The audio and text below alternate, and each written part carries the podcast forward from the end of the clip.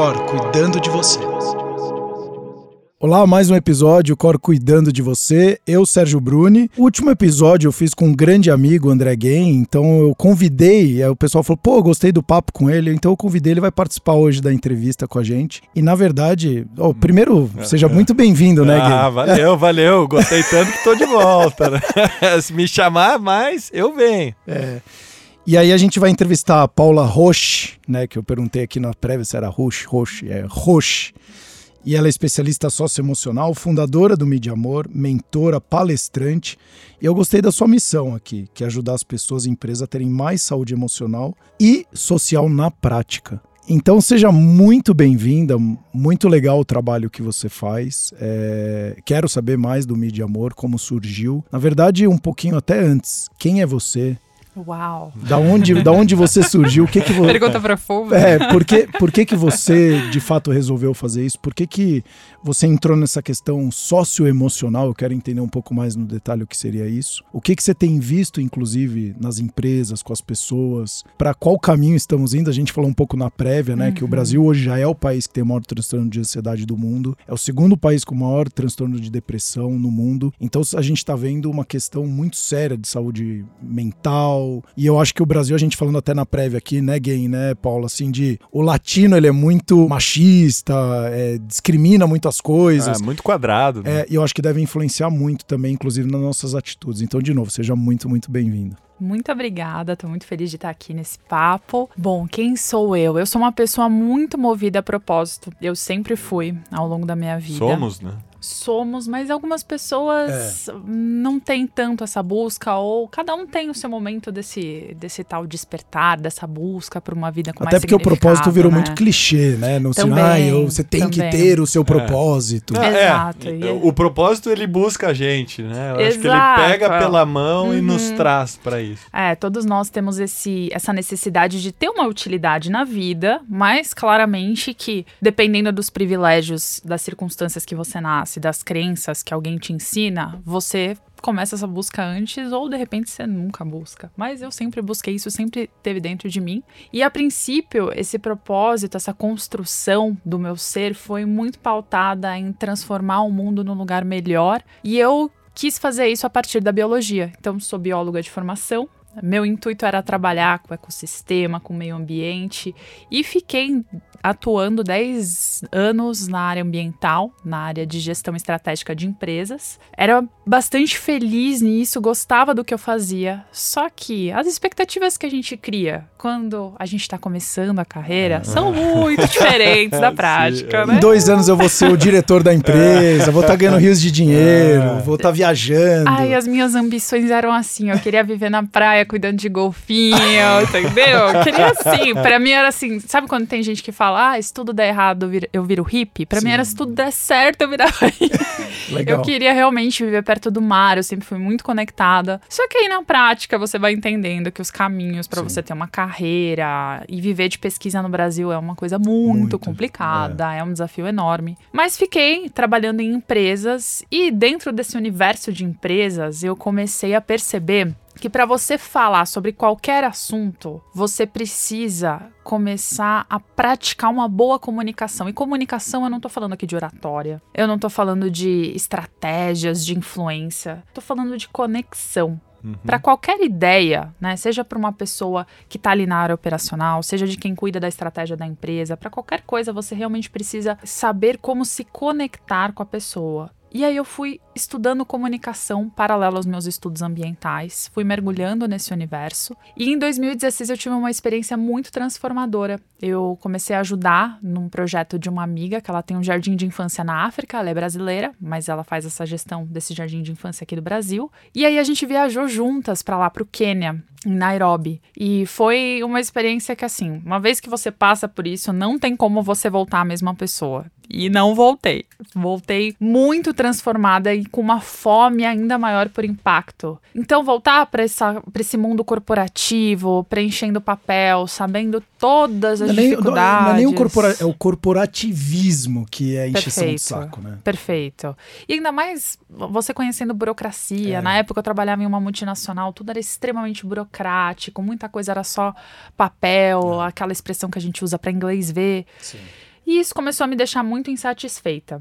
E aí, num bate-papo com uma amiga, num café mesmo, uhum. ela na época estava desempregada e ela falou: Paula, se depender das notícias, eu vou ser a pessoa mais deprimida no mundo. Sim. Porque tudo que a gente consome alimenta essa sensação de vazio interno. Parece que o mundo só vai piorar, parece que eu vou ficar desempregada para sempre, porque tá tudo piorando todo mundo está pedindo demissão, as empresas todas estão cortando gente, uhum. tá explodindo bomba, as pessoas estão morrendo de fome, mas é tudo uma questão política de interesses que a gente não pode esquecer disso, que os problemas existem, mas que ele é super valorizado porque afinal na mídia vende mais desgraça do que coisas boas, alegria, né? né? Tanto é que tem até alguns que dizem que o próprio dicionário tem três vezes mais palavras negativas do que positivas. Uhum. Então, historicamente, a gente já visa o lado negativo das coisas, né? E te gera mais atenção, né? Produção de cortisol, você fica mais vigilante, né? Nossa, é igual o plantão da Globo, né? Tan, tan, tan, tan, tan, tan, tan, tan, tan. Já, já dá um frio tudo. na espinha. Você é. fala quem morreu é guerra, explosão, vai acabar é. o mundo. Então, gera mais atenção. E né? eu vou fazer um parênteses que isso foi em 2017. A gente não tinha polarização política que a gente e não vivia tinha hoje, não teve ainda, né? pandemia, não é? Meu Deus. Não era um ano de guerras, Sim. enfim. E, e aí a gente começou a conversar sobre quantas pessoas incríveis que a gente conhece e que fazem coisas boas, sabe? Fazem uhum. projetos legais. E o quanto que a gente queria dar voz para isso, porque Sim. na época não tinha muito. E as redes sociais ainda estavam crescendo, não tava essa diversidade que é hoje, né? Tinham três principais. E a gente resolveu contar essas histórias nas redes de uma forma super caseira. Então eu virei a louca das histórias. Eu virava e perguntava: me conta aí uma história, uma gentileza que você fez ou que você recebeu de alguém. Isso Começou com, com uma gentileza. Ah, Gentilezas, ah, isso, exato. E sabe o que era engraçado? As pessoas não se lembravam de cara. Elas se lembravam das notícias ruins de cara, das desgraças. Se eu te pedir assim, conta o último perrengue que você passou. De repente isso vem, nossa, ah, hoje de manhã.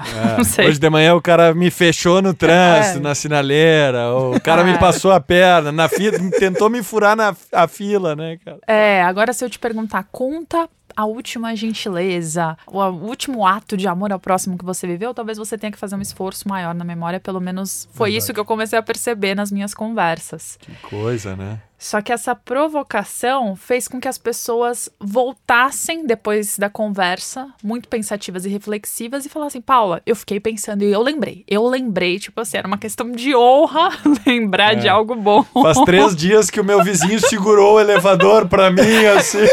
Coisas assim.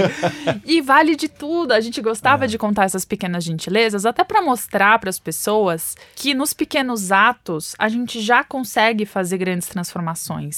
A gente tem, às vezes, essa noção de que é preciso de grandes mudanças Não. e grandes transformações e é, tal. Só deixa eu colocando um parênteses, a gente fez um podcast atrás, aí, alguns dias, e eu falava muito do simples, né? Da, da importância de fazer o simples, que eu acho que a gente acha que ajudar, que fazer o bem é um negócio extraordinário. Não, não. Tem pequenas ações, pequenas gentilezas, como deixar a simplicidade passar. e a grande sofisticação, né? É, uhum. é, o, o, é exato. E, e é muito por aí que às vezes é o simples, é o pequeno pequenininho. É um primeiro passinho que a gente não olha, que a gente não observa e que faz a diferença, né? Muito. E isso faz as pessoas também saírem um pouco mais do piloto automático para repararem que elas não precisam ter um jardim de infância na África para fazer a diferença. Isso. Elas podem fazer pequenas gentilezas, mesmo que seja segurando a porta de um elevador, Sim. mesmo que seja sendo mais paciente no trânsito, coisas pequenas. E isso foi gerando um movimento. Eu criei o Mídia Amor, que é essa rede de contação de histórias e então entre é muito legal o Instagram dela, é Mídia Amor mesmo, M I D I Mídia Amor. Entra no Instagram, dá uma olhada que são várias, várias histórias super legais. É, e, e começou a viralizar, é. porque na época não tinha muitas páginas parecidas uhum. e muito menos que falavam em uma linguagem mais orgânica, numa contação de histórias mesmo. Eu não queria ser um portal de jornalismo, eu queria contar histórias. Trazer a verdade. É, e Bom. isso começou a conectar, assim, foi muito gostoso. E aí, isso começou a tomar uma proporção na minha vida que eu entendi que aquele meu hobby tava me dando mais brilho nos olhos do que a minha profissão em si. E aí, nesse meio tempo, eu passei por uma crise de carreira, me perguntando o que, que eu deveria fazer. E em dois anos eu estruturei, então, essa transição para sair dessa área de gestão estratégica e ir para a área de educação socioemocional. Então, comecei fazendo muitos treinamentos de comunicação, principalmente comunicação não violenta, voltados para empatia e compaixão, que são minhas paixões, e entendi que, assim, na hora também que a gente tá muito aflito, nervoso, ansioso, a gente não se lembra de nenhuma técnica. Não. E aí eu entendi a importância de dar um passo para trás e aprender Método, comigo é. mesma a fazer primeiro o equilíbrio emocional, a ter mais inteligência É emocional. que vocês não estão vendo, mas ela já chutou minha canela, puxou meu cabelo.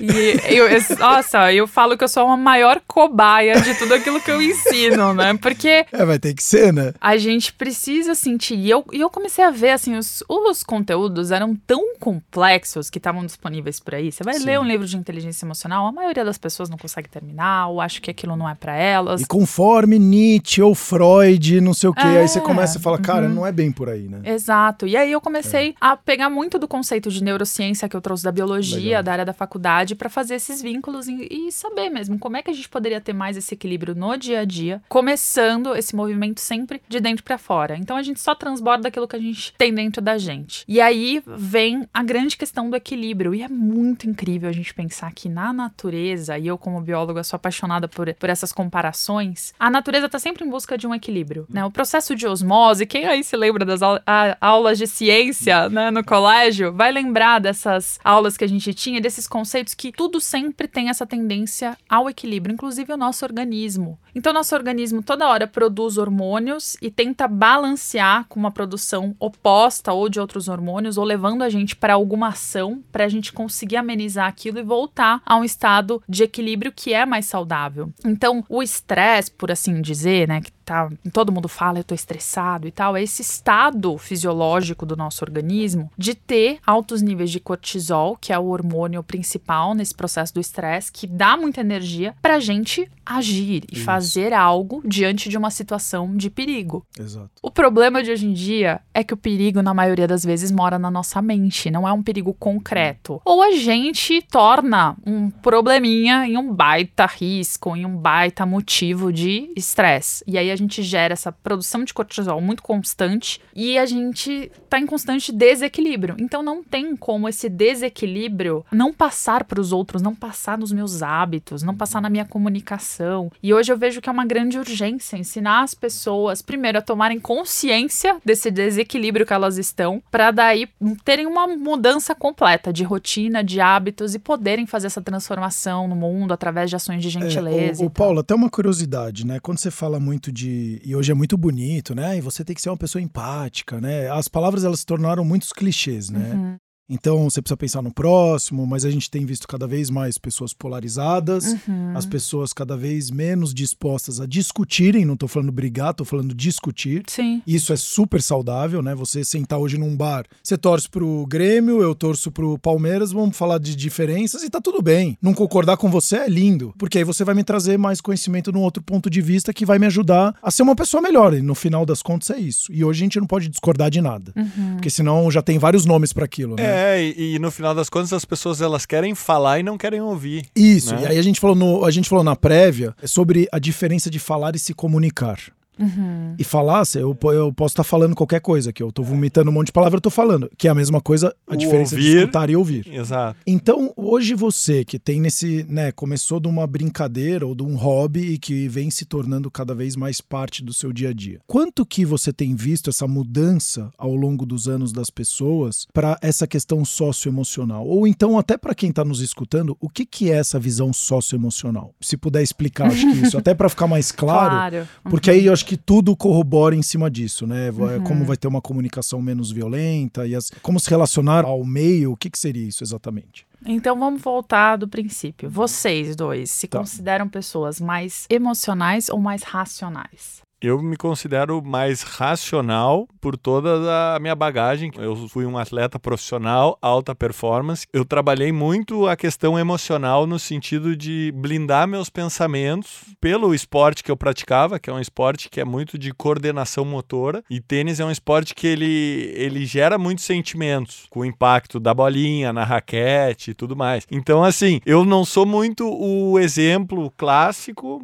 porque a minha formação, esses 20 anos de carreira, carreira que eu tive, ele, eles me formaram de uma maneira que eu precisei dominar os meus pensamentos. Eu precisei coordenar eles para conseguir jogar num alto nível que eu joguei. E para ter, claro, ótimos resultados, eu precisava coordenar, não deixar os meus pensamentos, as minhas vontades, os meus medos entrarem para eu conseguir ter precisão em realizar os gestos, as ações, os golpes, as bolas uhum. nos momentos certos. Então eu não sou bem o, o, uhum. o exemplo por eu já ter sido treinado muitos anos de alta performance e acabar dominando os pensamentos. Hoje, ah, já fazem três anos que eu, eu faço yoga. Eu sou praticante de yoga e, e, é, e, o, e o yoga ele tem me ensinado muito, principalmente a trabalhar o meu lado feminino, a, a eu ser mais macio. Uhum. A, eu não ser tão rígido como eu era, porque eu tinha uma disciplina de horário, de alimentação, de sono, parará. Então eu vivi uma vida muito regrada. E depois, quando eu deixei de jogar, quando eu terminei minha carreira, eu virei um pouco a ficha. Eu falei, não, agora eu não sigo mais regras e tudo mais. E hoje eu tenho um equilíbrio interessante no sentido de cuidar da alimentação e coisa. Não tenho a rigidez de ser alta performance de hardcore, mas ainda assim eu consigo entender quando eu tô mais para baixo, quando eu tô mais ansioso. Eu aprendi a escutar melhor o meu corpo, baseado em todas essas experiências que eu tive. Mas no... é isso não é ser mais emocional? Não sei, eu quero ouvir vocês primeiro. Não, então, não, não, por isso que eu tô. É, exato. É, hoje eu tô deixando uhum. as minhas emoções falarem mais. Uhum. Antes eu não dava abertura para ela pela rigidez. Não, e até porque antigamente o, o a saúde física era uma coisa, a saúde mental era outra. Né? Exato. Né? Você era totalmente dividido. Agora que depois vieram, e aí a pandemia só fortificou as coisas da saúde mental, somos uma única coisa, né? Então a gente precisa olhar é, o indivíduo como um todo. Exato. É, eu vou dizer que eu sou 60-40 ainda pro lado da razão, do racional, mas eu tô muito mais. E outra, isso é um aspecto interessante, que quanto mais você vai deixando as emoções, mais você vai se libertando, a mochila que você carrega Exato. em cima dos ombros, mais leve ela vai ficando, né? Uhum. E... Ó, já peguei várias coisas nessa fala, mas eu quero ouvir o Sérgio também. Você se considera uma pessoa mais racional ou emotiva? Eu acho que mais emotiva. Mais emotiva, tá. Eu quero que também quem estiver ouvindo faça essa reflexão. Porque essas caixinhas, como você bem trouxe, é uma coisa que a gente é ensinado a fazer. Isso. A gente se colocar em caixinhas. Só que o grande paradoxo, a grande contradição disso tudo é que nós só somos seres racionais porque antes fomos seres emocionais. Então, os mamíferos em geral são capazes de sentir emoção. Quem aqui tem um pet em casa, um Sim. gato, um cachorro, sabe disso, sabe que eles são capazes de sentir não só amor, como raiva. Sim né? Como até algum, alguns sentimentos que parecem ser mais complexos. E aí, nós, primatas, que desenvolvemos essa parte racional, principalmente, né, localizada no córtex, e que está totalmente interligada com as emoções. Então, essas caixinhas, eu faço essa provocação porque é algo muito difundido, mas eu brinco que meus alunos não podem hum. Mais se colocar nessas caixinhas e eu faço esse desafio para vocês também. Nós somos seres integrados, acontece que algumas pessoas têm características de se relacionar com as emoções de forma diferente. Então, alguém que talvez seja tido como mais racional, e a gente estava aqui antes de começar a gravação falando que nós temos famílias de origem alemã, e culturalmente esses povos, assim como os japoneses, têm a tendência maior do que? De reprimir as emoções. Não é que são povos mais racionais, não. São culturalmente pessoas, assim como a maior parte dos homens, a questão do gênero, também a maioria tem esse ensino, essas crenças de que você precisa reprimir aquilo que você sente. Exato. É, o Brasil é um país muito machista, né? Se a Sim. gente for ver, a gente não pode chorar. Quanta coisa que o homem não pode fazer, uhum. não pode gostar de, cor, de rosa, nada. É, isso não te ensina a ser mais racional, te ensina a reprimir mais. Por quê? No fim das contas, essa pessoa que, entre aspas, às vezes é tida como muito racional, do nada explode numa discussão, ou no trânsito, ou sozinho. Panela de pressão, né? E aí, o que, tá... que aconteceu com a razão? Ah, e ali ela escapou. Não, é porque a pessoa reprimiu. E eu brinco que quando a gente não ouve as nossas emoções, elas gritam. E o é. grito não vai ser legal. Não.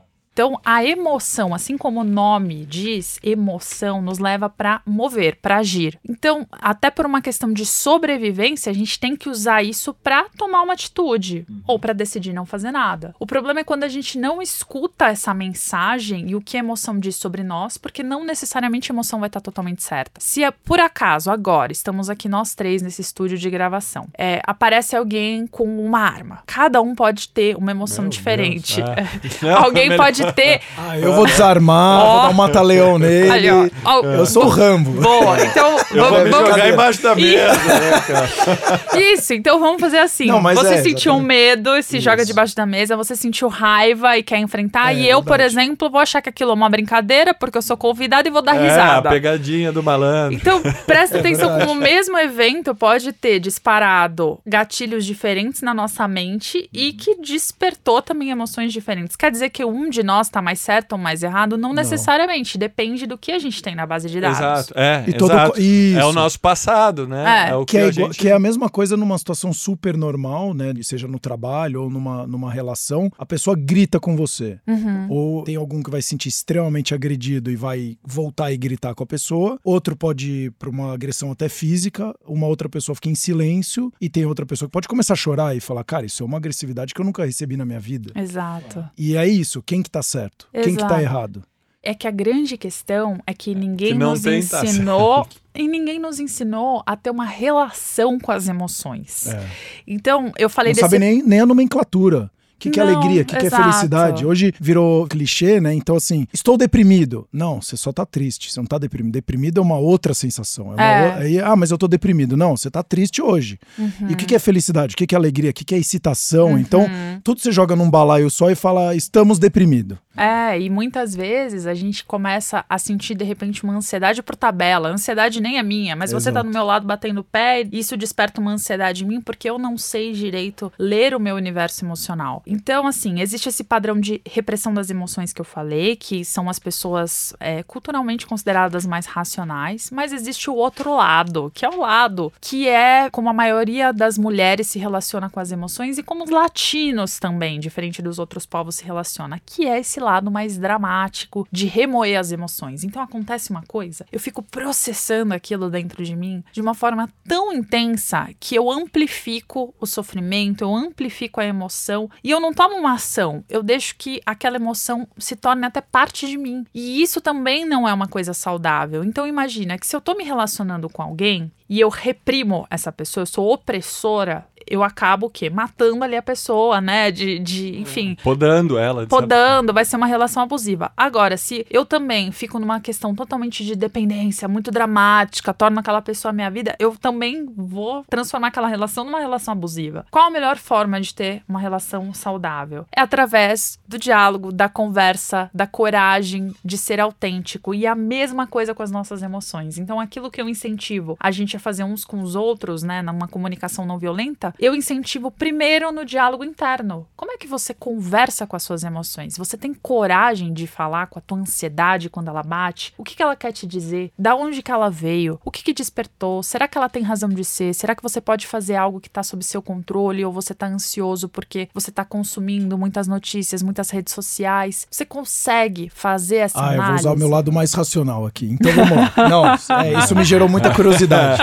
Não, agora é sério, é muita curiosidade. Então, legal, eu estou super ansioso, e aí tem ansiedade boa e ruim, tá? Então você que tá escutando aqui, ansiedade nem sempre é ruim. Eu estava ansioso para gravar aqui com o André e com a Paula. E uhum. aí, por isso, você se prepara, você vai lá, vê um pouco do que a gente vai falar do assunto, pesquisa sobre o convidado. Então, isso é uma ansiedade boa, né? Mas vamos dizer que eu estou com aquela ansiedade que eu quero explodir, gritar, enfim. E aí, como que eu converso comigo? É assim, eu gosto muito das reflexões. Uhum. Mas será que eu estou tendo conversas de fato produtivas comigo? Como que eu identifico isso? Como que eu consigo saber se eu estou conversando de fato é. comigo? E, e, qual seria o melhor momento? Isso. Para conversar? Eu paro tudo, para o meu dia a dia, à noite, quando eu chego em casa. Porque... É só com a terapia, Exato. precisa de uma outra é, pessoa. É, não. E, e aí Porque também. Tem o, é... conversar com Deus, né? Que falam que você pode estar em qualquer lugar. E, é, e também entra uma questão também, né? Esse negócio da ansiedade. O quanto a gente consegue mensurar do que, que é meu e o do que, que é dos outros. Porque o mundo ele é muito comparativo e eu vejo que a maior parcela da ansiedade é dos, em relação aos outros, a gente. Uhum. Né? É, olha, primeiro o que eu quero dizer é: não existe emoção boa ou ruim. Existe o que a gente pode fazer com ela. Nossa ação pode ser boa ou ruim. Ah, então, a emoção perfeito. ou sentimento Você é tá sentindo. por si. É uma, é uma mensageira. O mensageiro não tem culpa. A gente sabe? joga no a liquidificador e aí vê o que que sai. É, o que a gente vai gosta. questionar é a base de, da informação que ele tá trazendo, Uhum. né? Que às vezes pode ser boa ou ruim, e a, principalmente a ação. O que, que eu vou fazer com aquilo? Então, no, no exemplo que você deu, né? A ansiedade, por exemplo, é essencial pra gente estar aqui como seres humanos sobrevivendo. A Perfeito. gente também acabou falando tão mal da ansiedade, ai, é o mal do século. Não, o mal do século é essa vida que a gente transformou, essa rotina insana. É, a falta de limites que a gente se coloca, de informações comer na correndo, rotina, né? tudo. Uh. A culpa não é do sentimento. O sentimento ele tá ali o quê? Alertando, ele é um alerta. Então imagina assim, começa a tocar o alarme do seu carro. Agora, o que que você vai fazer? Você vai colocar um fone de ouvido e vai ignorar? O que muita gente faz com as emoções quando o alarme tá gritando. Ou o que que você vai fazer? Você vai sair Vai gritando correr. pra polícia já, tomando uma ação imediata, sem saber de onde. Não, você vai lá investigar. O que que disparou? Será que foi um bicho? Será que foi um caminhão que passou por perto? Você vai entender a mesma coisa com o nosso alarme interno. As emoções são o nosso sistema de alarme interno. E ouvir isso. Então, a sua per- respondendo a pergunta do Sérgio, quando você fala desse diálogo, né? Como saber se ele é bom ou ruim? Dá pra reparar se eu me sinto em paz ou angustiada, ou se eu aumento a minha angústia a partir daquilo que eu sinto. Por exemplo, se eu comecei a me sentir muito ansiosa agora pela gravação, e aí eu começo a falar pra mim, mas Paula, por que que você tá ansiosa? Pô, você tá ansiosa porque você quer fazer um trabalho bom, ou você vai num lugar desconhecido, ou de repente você teve um dia estressante antes, não, não descansou o suficiente, e aí você acha que sua mente não tá muito desperta, tá? Se eu fico assim, "Ai, mas você é uma burra também. Por que, que você não foi dormir mais cedo ontem? Por que, que você não se preparou melhor? Você tá sempre atrasada. Nossa, o tênis é o dia inteiro você falando com você, né? Parece E- um maluco. É, e, e aí quando eu começo a fazer essa mudança e falar comigo como se eu fosse uma amiga, vai falar, poxa, Paula, mas você tá com uma rotina corrida, você já tá tentando fazer mudanças, é um processo, ainda não tá dando certo. Vai com o que você tem, sabe? Dá o seu melhor com o melhor que você tem. E, e o que de pior pode acontecer? Pô, se acontecer um problema lá, você se desculpa, pede pra gravar. E aí quando eu vou me tranquilizando dessa forma, entende? Que, de novo, as emoções vão sendo essa bússola. Se eu começo a mudar para um estado emocional de mais paz, aí eu sei que eu tô também construindo um diálogo mais compassivo. Se eu já começo a sentir ainda mais angústia ou a sentir um sofrimento maior, é porque o meu diálogo, ele tá mais destrutivo. Isso não tem o ego influenciado dentro? Muito. Muito, né? Muito, é toda hora. E por isso que é um exercício muito grande de autoconhecimento. E eu falo E que a gente pode né? usar humildade total. É, é o nosso sistema de crenças e valores interfere naquilo que a gente sente também e na forma como a gente fala. que acaba sendo o teto né, da Uhum. nossa cabeça, que eu acho que quanto mais a gente conseguir empurrar esse teto, de ampliar os nossos horizontes, de abrir a nossa mente com outras coisas, a gente nos coloca para baixo, né? Uhum. Tá na ansiedade, por exemplo, tava no sofá, o exemplo do esperando no sofá ali que ele é. Aí você vai entrando num turbilhão de pensamentos que vai colocando você para baixo, para baixo. Mas como empurrar o teto para cima nessa hora? Porque nessa hora é difícil ser forte, de acreditar que ah, eu posso sair, É, acreditar o que eu mecanismo não de vou falar, falhar. é, eu tô falando muito negativo aqui, eu Exato. tô indo pra. Não, Sérgio, vamos pro outro lado. Uhum. Como identificar isso? É, é, puta, isso é uma dureza. É que eu via muito no tênis, né? E, desculpa, até eu tô lendo um, li- um livro que chama The Inner Game of Tennis. E agora ele tá no The Inner Game of Learning, né? Então ele tá bem no lado profundo do aprendizado. Aprendizado. Uhum. E é muito legal porque quando é aquela coisa, você sempre tá preocupado com o resultado. Ou a gente foi criado da forma, é o resultado. Não é no processo, e a- é, né? E É agora cada vez mais foque no processo, né, Pra você conseguir ter bons resultados. E, é- e até de falando de momento presente, então você acaba vivendo muito mais o processo dia a dia. E aí eu lembro muito quando eu jogava que era assim, pô, você errou essa bola como você é burro, não sei o que, que é isso que você tá falando. E aí a conversa é comigo. E agora é, ao invés de eu olhar e falar como você errou, como você é burro, muda o foco sobre a, a perspectiva sobre a mesma situação. Exato. Que foi o que você falou aqui. Entrar um cara com arma, você vai agir de uma forma, você vai... Então, sobre essa situação que ela é ameaçadora pra mim, como que eu consigo ressignificar e reconstruir o meu pensamento sobre aquela situação? Porque cada momento pode vir uma coisa nova. E aí vira uma loucura. Como é que eu vou conseguir ficar ressignificando a cada exato. 30 Exato. segundos? Ter a ferramenta certa para usar naquela hora. Por isso que eu falo que é assim, a gente tem que também confiar no processo. Então, a primeira coisa pra quem tá ouvindo, eu não quero que ninguém tenha essa intenção de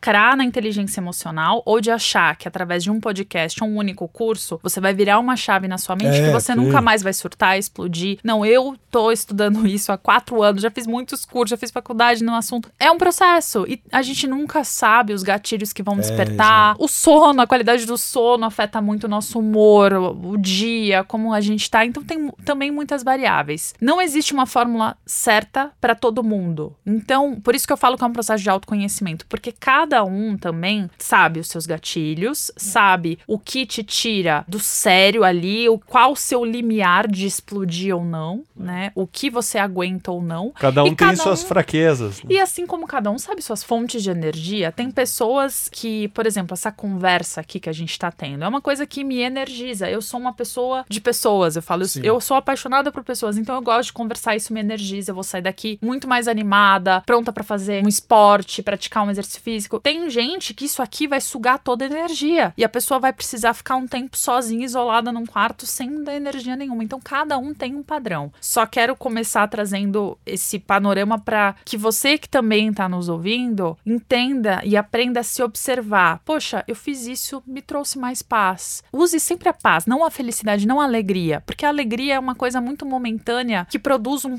pico grande ali de adrenalina, de dopamina, mas a paz é uma coisa que é constante. Gente consegue sentir paz no sofrimento. Então use a sua paz como bússola. E aí, vindo numa questão até da inteligência emocional, quando eu quero ter uma mudança de atitude e eu passo por uma situação de explosão, qual estratégia melhor que eu posso usar? Então imagina assim, eu tô numa fila de mercado e alguém fura a fila. Eu tô com muita pressa, tô atrasada para um compromisso, eu fico irritada com aquilo, e aí na minha cabeça começam a passar pensamentos de injustiça. Poxa, aquela pessoa não tem respeito nenhum. Nossa, É, folgado. nossa, essa cultura que a gente vive não vai para frente. Eu já começo a fazer Merecia um aquele na drama. orelha. E aí eu vou escolher fazer uma ação. Eu posso, de repente, dar esse tapa na orelha, ou eu posso começar a reclamar com as pessoas que estão na fila ali, Isso. ou eu posso chamar o gerente do mercado, cada um vai ter uma ação. Ok. Se eu não quero explodir na hora, o que, que eu posso fazer? Respira fundo. Respirar fundo pode ser uma. Eu, então, o que, que eu tô fazendo quando eu respiro fundo? Eu tô tentando acalmar a minha emoção, acalmar o meu sentimento. Ótimo. Vai ser totalmente eficaz? Depende dos passos seguintes. Mas eu posso, de repente, escolher, sei lá, gritar dentro de uma sacola, é, ou dar uma volta, falar, pedir para alguém segurar o lugar na fila e eu vou dar uma volta para espairecer. Eu vou fugir daquela situação, daquele gatilho, para não ver a pessoa, para tentar me acalmar. Entende que tudo são estratégias. Sim. Ok? Então eu tô tentando ou não estar mais exposta àquele evento, àquele gatilho, ou eu tento mudar o meu estado emocional. Talvez eu tente mudar meu estado psicológico, eu pego o celular, começo a ver meme, vídeo de humor para me distrair e não ficar Ou põe aflita. uma música que te deixa feliz. Isso. É. Tudo isso pode ajudar? Pode. O que de fato vai ser efetivo? Chamar a pessoa e falar com ela, enfrentar o problema, não? Diretamente. Pode ser, mas, Mas e se, imagina e que se a você pessoa... vai falar com a pessoa e fala, tô nem aí pra você, cala a boca e eu Pode vou furar a ser. fila mesmo. Aí o Exato. bicho pega mais Pô, ainda. É, aí botou mais lenha na fogueira, né, meu amigo? É que a gente não tá no mundo utópico. Imagina se essa pessoa acontece exatamente É. isso. Essa pessoa discute, ou a pessoa, de repente, até te fala: olha, eu, eu tô com mais pressa que você, ou você não percebeu que, sei lá, eu tenho uma deficiência, ou eu tô grávida e eu tenho preferência na fila, você que tá no lugar errado, e, e o jeito que ela fala te deixa mais irritado ainda. Então, assim, o que pode doideira, mudar? hein? a nossa base de dados. Quando eu começo a questionar meus pensamentos, entender por que, que eu tô tão irritada? Por que, que eu tô com esse senso de injustiça? Ah, porque eu tô atrasada e porque eu acho que a pessoa foi egoísta. Tá, mas por que, eu tô atrasada? Eu também poderia ter me planejado melhor antes? Poderia. Tá, o que de pior aí, pode fundo, você vai, acontecer? e, né, no fundo, você tá vendo que você tá puto com você mesmo, né? Às É, vezes. exato. Às vezes você tá extravasando no outro um comportamento que é seu. É o, o chamado efeito sombra. Então, como a pessoa teve coragem de fazer, de repente, algo que você tá com, com muita vontade de fazer, mas não teve essa coragem, talvez não seja nem pelo comportamento em si, talvez seja por algum outro fator. E aí, quando você vai se questionando e fala, tá bom, mas imagina que essa pessoa tá, sei lá, com alguém no hospital e ela precisa fazer essa compra de emergência é, e ela chegou nesse ponto de desespero. Pode ser que não, mas pode ser que sim. Quando você tenta experimentar sair desse, dessa sua perspectiva, mudando a sua base de dados e adquirindo o que eu chamo de metavisão, que é uma perspectiva maior, para você conseguir até sentir empatia pela pessoa, aí sim você consegue mudar o seu estado emocional e mudar a atitude. Então a mudança de atitude para ela ser efetiva, ela precisa acontecer na base de dados. Por que, que as pessoas não conseguem de repente engatar um novo hábito ou fazer uma mudança que elas querem? Porque ou elas buscam uma mudança de escolha, de comportamento, elas começam a se vestir diferente, elas começam a andar com pessoas talvez diferentes, e aí elas mudam algumas coisas na rotina, mas a base de dados dela continua a mesma. É então, se eu não mudar aquilo que eu entendo, as minhas crenças, eu vou continuar caindo nos mesmos hábitos. E por isso que é tão importante a gente entender como que a nossa mente funciona, para a gente também saber como a gente pode se relacionar com os outros. E essa é a resposta para aquela pergunta que você fez há muitos minutos atrás, o que, que era inteligência socioemocional. É basicamente isso, é você, a partir das suas emoções, você sabe como se relacionar com você mesmo para se relacionar melhor com os outros. É que é complexo explicar, eu precisei não, falar não, de tudo não, isso. É, mas eu, eu achei muito legal essa coisa do banco de dados, porque de fato, para fazer isso, você precisa ter bastante humildade, que era o que a gente falou, e ressignificar muitas vezes. Pô, falamos, falamos no outro episódio, né? Que eu falei do, do analfabeto do século XXI. Hoje, com tanta informação, é o cara que não sabe aprender, desaprender e reaprender. Não é mais quem não sabe ler e escrever. Uhum. Porque hoje você tá, você não sabe ler e escrever, você vai num vídeo no YouTube, você aprende nem que seja lançar um foguete na NASA. Uhum. E às vezes você nem se formou em engenharia espacial. Ah. Então, assim, a informação está muito acessível para as pessoas. E quando você traz essa questão do banco de dados, eu achei muito obrigado, achei genial isso, porque sim, e aí as questões das crenças, os nossos valores, nosso contexto de vida, ele acaba influenciando em nossos pensamentos. E me lembra muito um tio meu que trabalhava na, na Volvo, e ele foi para Suécia, e eles tinham chego 8 horas da manhã, o pessoal chegava, ele chegou 7h15 da manhã junto com o chefe lá da engenharia lá da Volvo. E o, a vaga dele era lá no início, no começo, lá perto do, do escritório. E quando eles foram chegando, ele parou no último lugar, longe, acho que era um quilômetro de distância da fábrica. Ele falou, cara, mas o seu lugar é lá na frente, cabeça de brasileiro, né? Pô, vai lá pra frente e dane-se o outro, né? Não, ele falou, e se alguém chegar atrasado por algum motivo? Eu cheguei antes, então eu tô dando meu, minha vaga que é mais perto. Então eles pararam na última uhum. e a vaga dele era grudada na, na, na, empresa. Ele falou, mas e se alguém chegar atrasado 15 minutos? Ah, por isso que ele tava contratado pela Volvo, né? Enxergava na frente. Né? Isso, né? mas essa mudança de pensamento, e nosso é o quê? Esse cara fez de sacanagem, ele furou a fila. Nunca é o pensamento, pô, talvez ele furou a fila porque ele tá com algum problema ou alguma pressa. Pô, talvez a pessoa fez determinada coisa por algum motivo mais nobre. Uhum. E é uhum. sempre indo mais pro lado pejorativo, né? uhum. né? Então, você agiu dessa forma porque você não é legal. Você não fez isso porque você não é. É a mesma coisa quando você vai pro meio corporativo. Os empresários que ganham dinheiro é porque fez esquema ou sacanagem, uhum. não é o uhum. batalhador. É, mas aí entra a questão cultural muito, né? é. né? Aqui da história do carteiraço, né? Tá encrostado no brasileiro, né? Na cultura. Isso é difícil de mudar, né? Eu vejo o querer furar fila. É legal esse exemplo porque ele pode se aplicar em, várias Tudo. áreas, em é. todas as áreas, né? Uhum. Seja no meu trabalho. Tem muita gente furando a fila. Ah, é o amigo do dono, é o cargo de confiança, é o primo, é o parente próximo e não sei o quê. E às vezes não é, né? A maneira correta, não é a pessoa adequada para estar tá lá naquele lugar, naquela situação, mas enfim, aqui no Brasil muitas vezes funciona dessa forma. Mas também a gente acaba generalizando muito as coisas, né? Ah, todo mundo é assim, então é também. É um perigo também. Também, também é. é. um perigo. Eu adorei essa história do seu tio, porque inclusive é uma história bem de amor é. e mostra mais do que isso. Exatamente, isso já estava na base de dados dele, poder ajudar. Provavelmente não, né, não foi algo forçado, foi algo que ele aprendeu desde pequeno isso. a dar lugar para os outros, a pensar nos outros. Então, percebe que isso vem nas crenças que alguém alimenta desde pequeno. Sim. O que acontece hoje é que a gente está nessa sociedade, e eu não vou falar, ai, sociedade capitalista, porque a Suécia é um país capitalista. É, o mundo é capitalista. O mundo é, né? Eu não quero entrar nessa questão. A questão vai muito além. É, é do que é incentivado. Eu acho que é consumista é a palavra. Porque Ou a sociedade. capitalismo selvagem, né? De, Pode de ser, mas esse qualquer consumismo, custo. É, sabe? Que, que vem desse American lifestyle, que a gente é muito incentivado também aqui no Brasil, ah, consuma muitas coisas, consuma logo, e a gente acabou extravasando essa mentalidade, não só para os bens materiais, mas inclusive para as nossas relações. Então, nossas as relações. pessoas acabam sendo menos tolerantes. Hoje tem aí aplicativos para você conhecer pessoas e existem aplicativos para conhecer pessoas, para você trair pessoas. É é, é hein? surreal. Então, assim, essa, Tá tão essa coisa. segmentado a coisa que. Pois é, e, e aí essa coisa Essa de eu do ter muita. de trair eu não sabia. Essa é boa, eu gostei. É horror. Não, pelo amor de Deus, a minha mulher, não é que eu gostei porque eu vou usar.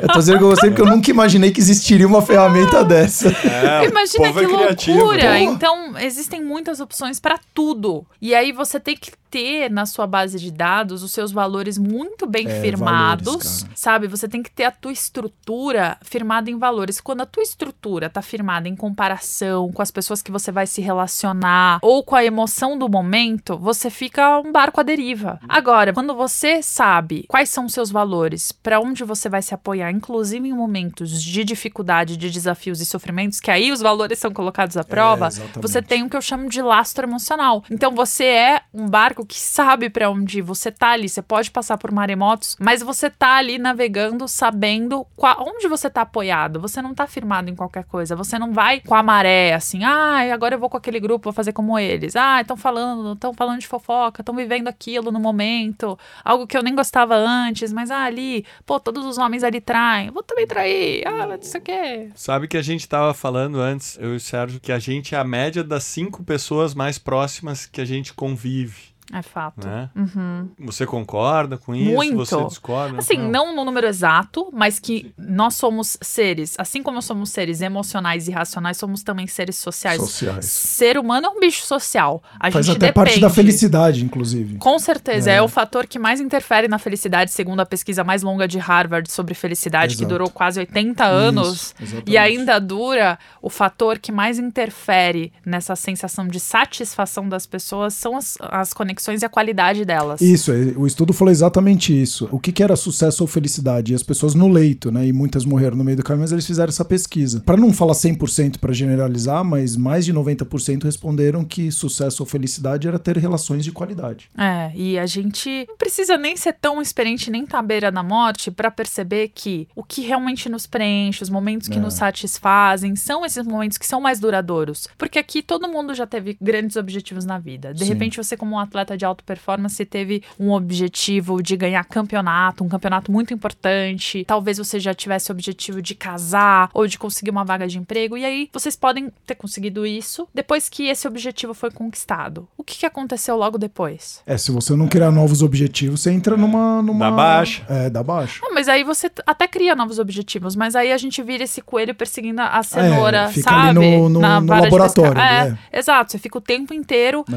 na insatisfação constante. Então eu brinco, eu falo muito isso. Não dá pra gente sentir felicidade constante, mas dá pra gente sentir insatisfação constante. E, infelizmente, hoje, os estímulos do mundo, principalmente do mundo ocidental, é pra que a gente entre nessa pira de ficar É, insatisfeito, de ficar muito conectado às necessidades que não são preenchidas. Então, as emoções, elas nos falam muito sobre necessidades que estão ou não sendo preenchidas, mas às vezes não é uma necessidade em si que precisa ser preenchida, é minha cabeça que fala que eu preciso daquilo. Então, se eu tô agora, eu tô aqui com vocês, mas se eu começo a ficar preocupada e falo, ai meu Deus, eu preciso de mais organização na minha agenda, e não sei o que, tá tudo aqui, eu tô aqui nesse momento presente. Almocei, estou tendo uma conversa de qualidade. Neste momento agora eu não preciso de nada, mas se a minha cabeça contar histórias diferentes e Você eu ficar conectada de- a é, necessidades exato. não atendidas, eu vou transformar de repente um sentimento de satisfação, de paz, em um sentimento de angústia, de ansiedade, porque a minha cabeça começou a contar uma história e eu deixei ela me contar essa história. Então, esse diálogo interno, ele tem que ser uma coisa assim, de muita sabedoria pra gente entender que eu preciso falar, ai, agora para de sentir ansiedade. É a mesma coisa que eu falar pra você, para de pensar num urso branco. Eu só vou pensar no urso branco. Você só vai pensar no urso É. branco. Então, não adianta reprimir. Você tem que falar, mas por que, que você tá se sentindo assim? E aí dá O pra usar famoso de cinco humor. porquês, né? Tem até o cinco porquês, que você pergunta um porquê, um porquê, no terceiro você já começa a ficar incomodado porque você precisa aprofundar a análise, né?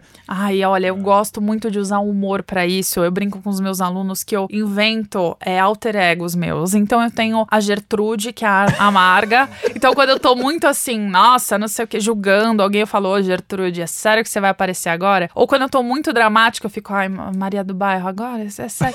E isso ajuda você a dar leveza pra claro. coisa e a sair daquele estado. É, você adota ele. essa perspectiva. Então entende que a leveza não vai exatamente sendo da, da construção de coisas muito fechadas, de hábitos muito certos. Eu preciso fazer isso, preciso. Eu preciso o quê? O que eu quero fazer? Eu quero levar a minha vida leve com humor. Então eu vou aprendendo a lidar com os desafios, sabendo que eu posso contar comigo. Esse tem sido o meu lema do meu diálogo interno. E isso também tem me ajudado a transformar, porque eu brinco que eu sou uma perfeccionista em desconstrução. Com certeza a maioria de nós aqui, quem tá nos ouvindo, teve uma criação é, mais autoritária. Então Sim. a gente entendeu que pra gente ir bem na escola, pra gente tirar É. nota boa, alguém porrada. precisava ali, vai, vai estudar, Isso. vai não sei o quê. Bem e aí, isso acabou extravasando pro nosso diálogo interno. Eu entendo que eu só vou conseguir atingir meus objetivos se eu falar comigo, vamos, agora você não vai fazer, mas você tá Você é mole. frouxo, que Vamos. isso, exato. É. E daí pra pior, a gente, se a gente Vai tiver acabar, coragem, acabar. se a gente tiver coragem de investigar nosso diálogo sim. interno, a gente vai descobrir coisas horrorosas que a gente nunca falaria pra ninguém. Exato. Porque a gente acha que a gente se motiva, mas muitos estudos da autocompaixão, a Christine Neff, a grande pesquisadora da área, mostram o contrário. Quando a gente se incentiva com mais compaixão, isso não quer dizer que eu vou falar, ah, você não, você tá ansiosa demais pra ir no podcast, então não vai. Fica em casa, no, É, no não sofá, é isso, tomando um pote de sorvete. Não, é tipo, por que, que você tá ansiosa? Vamos entender. E o que, que isso pode te trazer de melhor? Pensa nas conexões que você pode fazer. Então, quando eu vou também mudando esse diálogo como se eu fosse uma amiga mesmo, entendendo aquela mãe, aquela mãe sábia, que não vai falar pra criança, tudo bem, você pode pular o almoço e ir pra sobremesa. Não, ela vai falar, come o almoço, porque pra você é importante. Depois você pode até comer a sobremesa, mas primeiro come, come o almoço. Então, quando eu vou mudando esse diálogo, entendendo que eu posso ser essa mãe sábia, uma amiga, essa figura amorosa comigo, eu também vou mudando todo o meu círculo, minhas ações, meus gestos, isso transborda.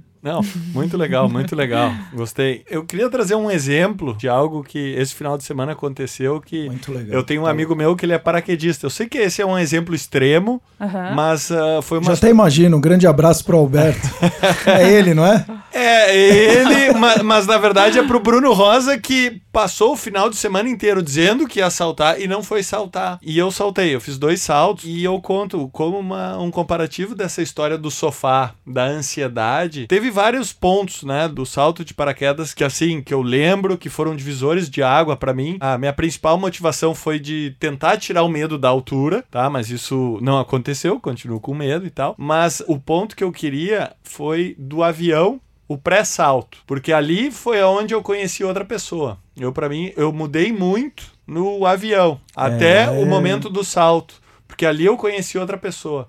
Eu tive um medo que eu nunca tive antes. Eu tive sensações na minha vida que eu jamais cheguei naquele extremo e de repente eu me deparei assim num avião com mais nove pessoas, né? Éramos dez. Aí eu olhava para um cara que ia fazer o salto pela primeira vez e o cara tava verde, assim, ó, verde, apavorado, assim. Aí eu olhava para ele e me sentia valente. E ao mesmo tempo eu olhava para trás pro pessoal que era paraquedista experiente Os caras dando risada, e os nem caras aí.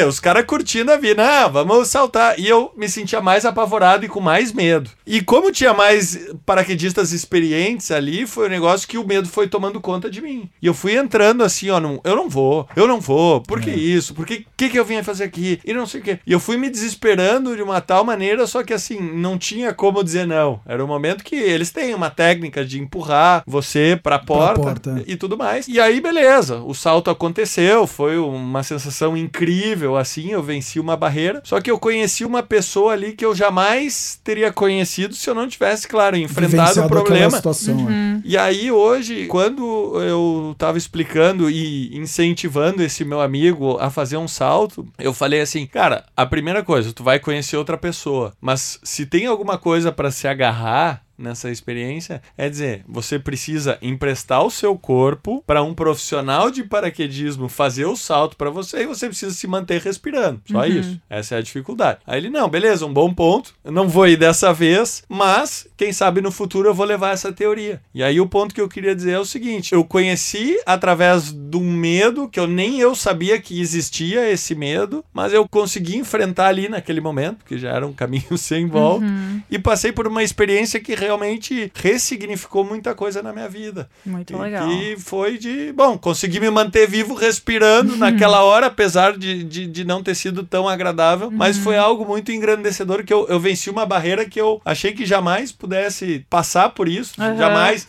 saltar Não, e é legal trazer mas- isso, Game, porque olha só, eu saltei, acho que a primeira vez eu saltei com 13 anos. Acho que eu já saltei umas 10, 12 vezes de paraquedas. E o meu irmão fez curso, tudo. Então ele fala isso, se eu for com aquele pensamento de pouca, vai, empatia, vamos falar assim, falar, puta cara frouxo, você tá de brincadeira, saltar de paraquedas tem medo. E muita coisa na vida dele fez ele sentir isso, né? Toda essa bagagem, né? E é legal ele trazer isso porque olha quanta coisa interessante pra quem tá escutando, que talvez aquela pessoa passou por uma situação e fala, não, vai lá, é puta besteira, mas pro cara não é. Então também quem você escuta e quem você não escuta, porque talvez até a dica que você deu pro Bruno, talvez, não sei também se é a melhor. Porque o cara tem Claro, né, tem o- não dá pra saber toda todo- a é, bagagem exato. dele de vida, não dá pra saber E o que o- desperta exatamente o medo? Foi muito legal nesse exemplo que você trouxe. A tua relação com o medo também foi ressignificada. É, muito. Então, quando a gente tem coragem de lidar com os nossos sentimentos e você entendeu ali como é que você poderia se acalmar naquele momento pra não entrar em pânico, porque muitas É, eu pessoas. só olhava pro cara verde, né?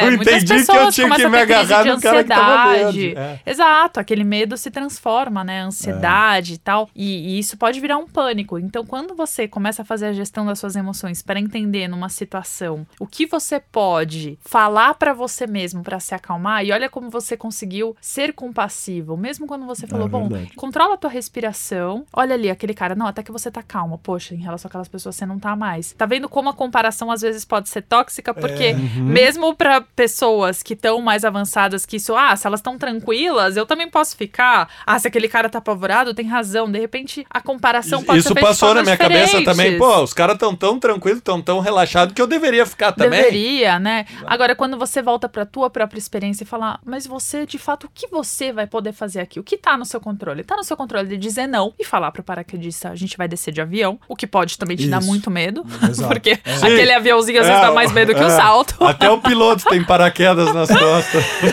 E você pode falar, tá bom, não, eu vou enfrentar e eu não vou ter que pular, eu não vou ter que abrir o paraquedas, eu só vou ter que respirar, olhar a paisagem E acreditar esperar. naquele cara lá. E, Que já sei lá, saltou fazer uma oração. É. e aí você fala, pô, vou fazer uma oração, vou me acalmar, vou respirar. Aí você sabe a melhor forma. E numa próxima vez, se você decidir pular ou não, você já vai com uma outra narrativa na sua mente. Por É isso que eu quero dizer pra todo mundo, assim, eu não sei qual o desafio que você tá passando hoje na sua vida, ou se de repente você guarda uma experiência que te traumatizou também a tal ponto, seja um abuso, seja uma voz de alguém que te falou algo que te marcou muito e que te faz duvidar de você mesmo até hoje, seja um erro que você cometeu ou que você pensa que cometeu, isso está definindo seus próximos atos. O que você pode tirar de aprendizado? Infelizmente, ressignificando tá virando meio clichê, meio na moda, meio piegas, mas de fato, o trabalho da inteligência emocional também é ressignificar. Como é que você pode tirar um aprendizado disso que você viveu para não deixar que o seu passado também defina o teu futuro? Porque quando a gente guarda rancor até de nós mesmos, de coisas que a gente fez e que a gente não se orgulha, a gente não só carrega aquele peso do ressentimento, e eu gosto muito dessa palavra porque ressentir, né, é você sentir aquilo várias, Várias vezes, vezes. e alterar o seu estado emocional várias vezes, mas como é que você pode dar um novo significado para aquela experiência que você já viveu ou que você está vivendo, para tirar um aprendizado e ter uma ação melhor? E mesmo que você não tenha a ação melhor possível, a Era gente o melhor que você tinha naquele momento. isso, e pensar A nisso. gente sempre tem as putz, melhores ferramentas para o momento que a gente vive. A gente falou isso,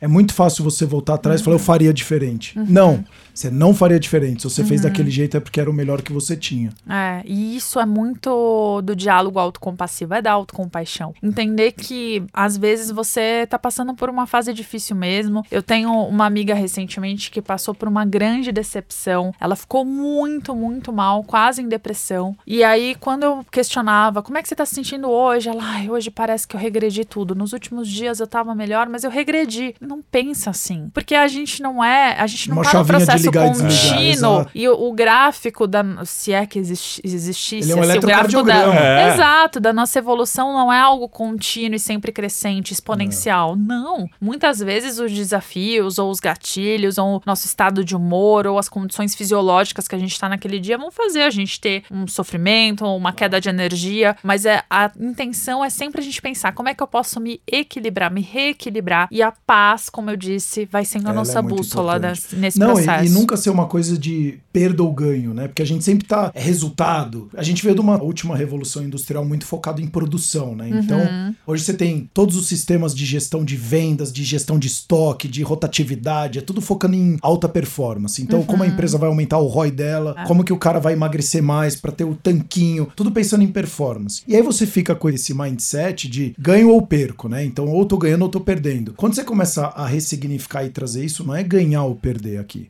É, exato. Porque, na verdade, quando você começa a mudar um pouco a sua visão sobre as coisas, se você não ganha, você aprende. E aprender também a ganhar. E a melhor coisa. Exato, Exato. então é só política ganha-ganha. É.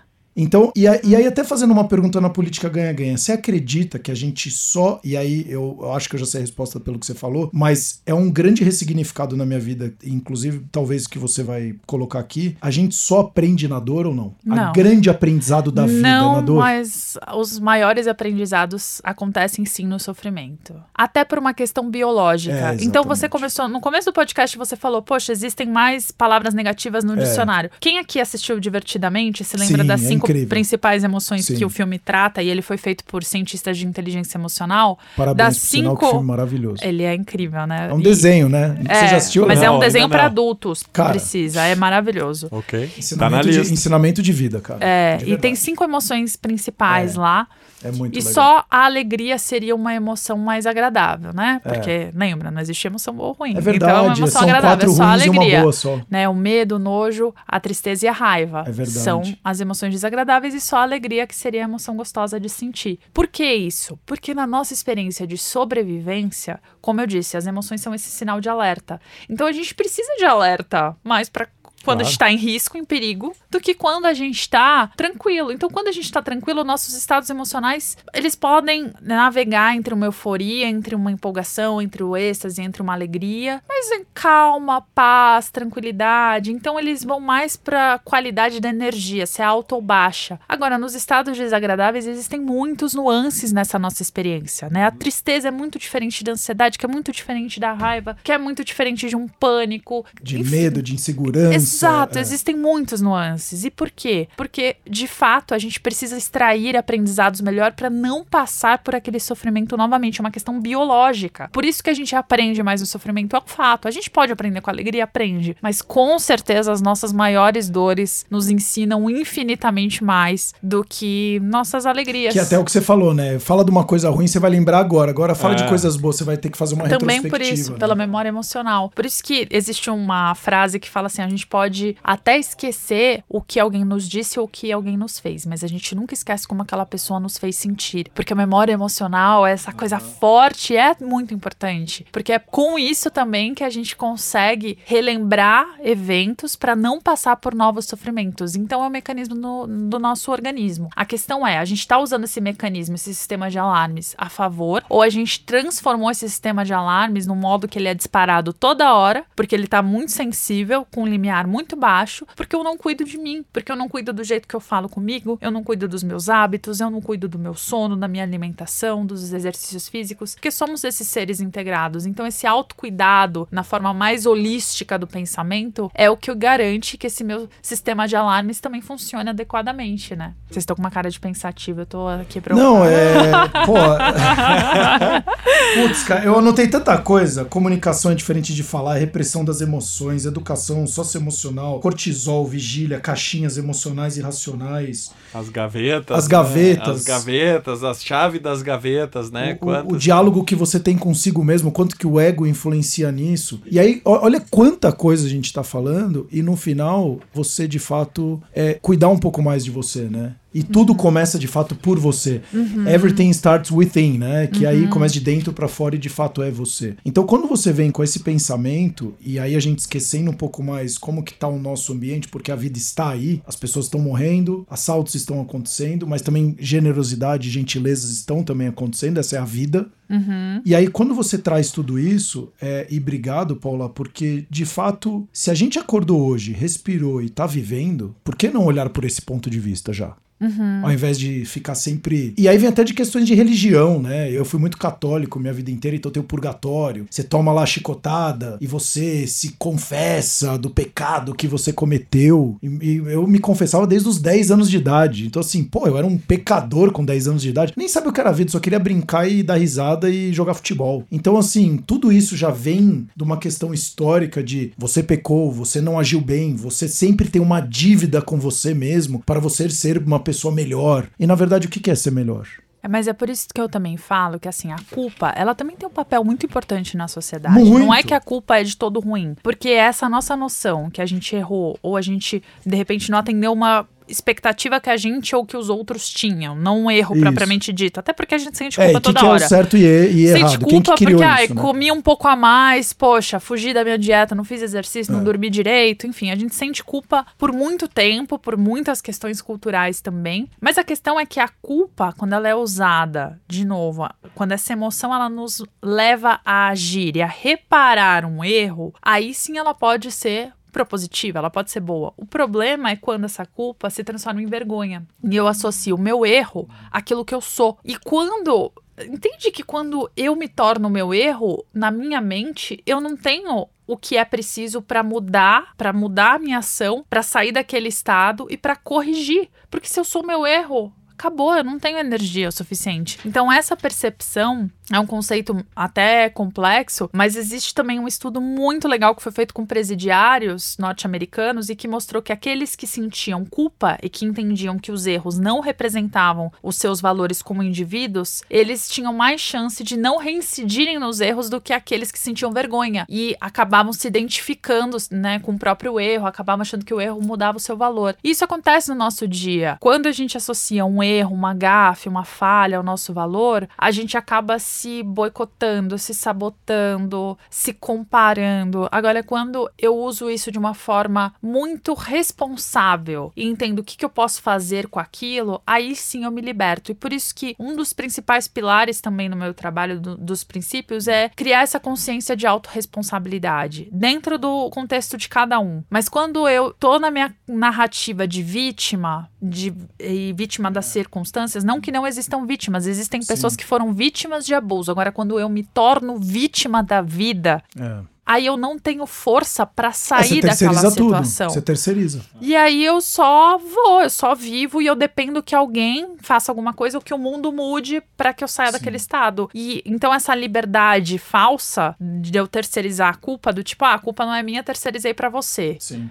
É falsa, porque de uhum. fato eu só tenho liberdade quando eu também tenho o poder de escolha, quando eu posso saber o que eu faço com isso, né? E por isso que fica essa minha provocação. O que que você hoje que está nos ouvindo pode passar a se responsabilizar mais pela sua vida. Porque muitas vezes é, não é uma questão da gente fazer grandes mudanças de hábitos, né? Como a gente conversou aqui. É mais a gente primeiro se responsabilizar que a gente precisa ter coragem, humildade de rever nossa base de dados, de entender que eu tô tendo padrões de comportamento que também não estão sendo legais e isso não implica que eu vou justificar os erros dos outros, que eu vou aceitar tudo, muito pelo contrário. A partir do momento que eu comecei a ser mais compassiva comigo, eu também comecei a escolher muito mais para mim. Então eu não aceito alimento amizades com qualquer pessoa, eu não vou alimentar amizades com qualquer pessoa. Assim como você trouxe que nós somos É, muito ponto. influenciados pelas pessoas, Sim. eu escolho muito bem as pessoas com quem eu me relaciono, de todos os tipos de relacionamento possíveis. Porque a gente é influenciado. Isso quer dizer que a gente precisa sim sair da nossa bolha, praticar empatia, ver contextos diferentes para sermos seres humanos melhores. Mas as pessoas que a gente convive precisam minimamente compartilhar dos mesmos valores. Porque se isso não acontecer,